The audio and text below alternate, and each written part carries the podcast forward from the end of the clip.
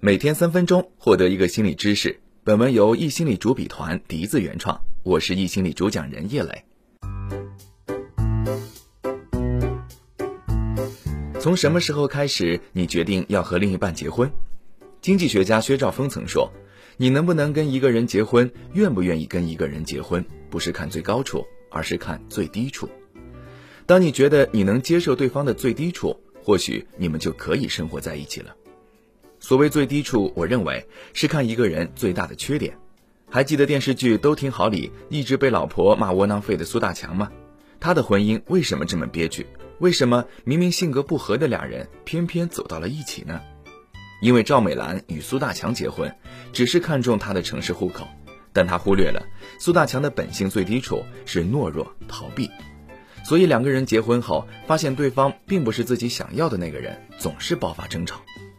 进入亲密关系时，我们都习惯把自己伪装成近乎完美的人，向对方展示了最好的一面，我们便以为那是他的全部，而看不到他差的一面。直到进入婚姻围城，才发现生活都是一地鸡毛，那个当初闪闪发光的人，浑身上下都是毛病。美国心理学家凯利提出的光环效应给出了答案：一个人的某种品质给人以非常好的印象，我们会顺带的认为。这个人的其他品质也不错，如果只看到了一个人的最高处，便会对他抱以过高的期望，婚后的生活琐碎迟早会暴露出身上所有的低处，一个比一个低，一次次击溃自己。所以结婚前，请一定要想清楚几个问题：第一，你们是否处于迷恋期？对于平凡的我们来说，幻灭期的美好破灭，磨合期的痛苦揪心。并从痛苦当中获得启示后，重新建立的关系，才是我们婚前的必走之路。因为只有经历了一个个阶段之后，你才能和真实的自己和对方相处。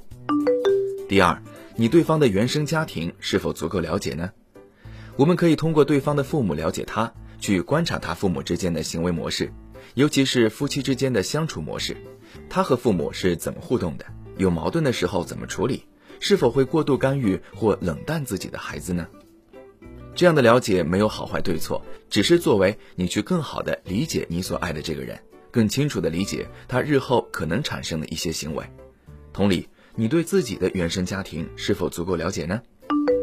第三，婚前有一段时间相处，了解对方的行为习惯，讨论对性的感觉和对金钱的安排，制定好规划和计划等。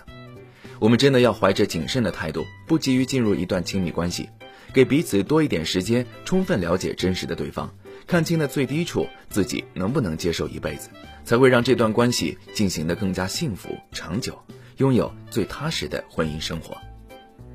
好了，以上就是易心理三分钟心理学。如果你喜欢本期内容，欢迎分享给你的小伙伴，微信关注易心理可免费下载全套音频。我是叶磊，我们明天见。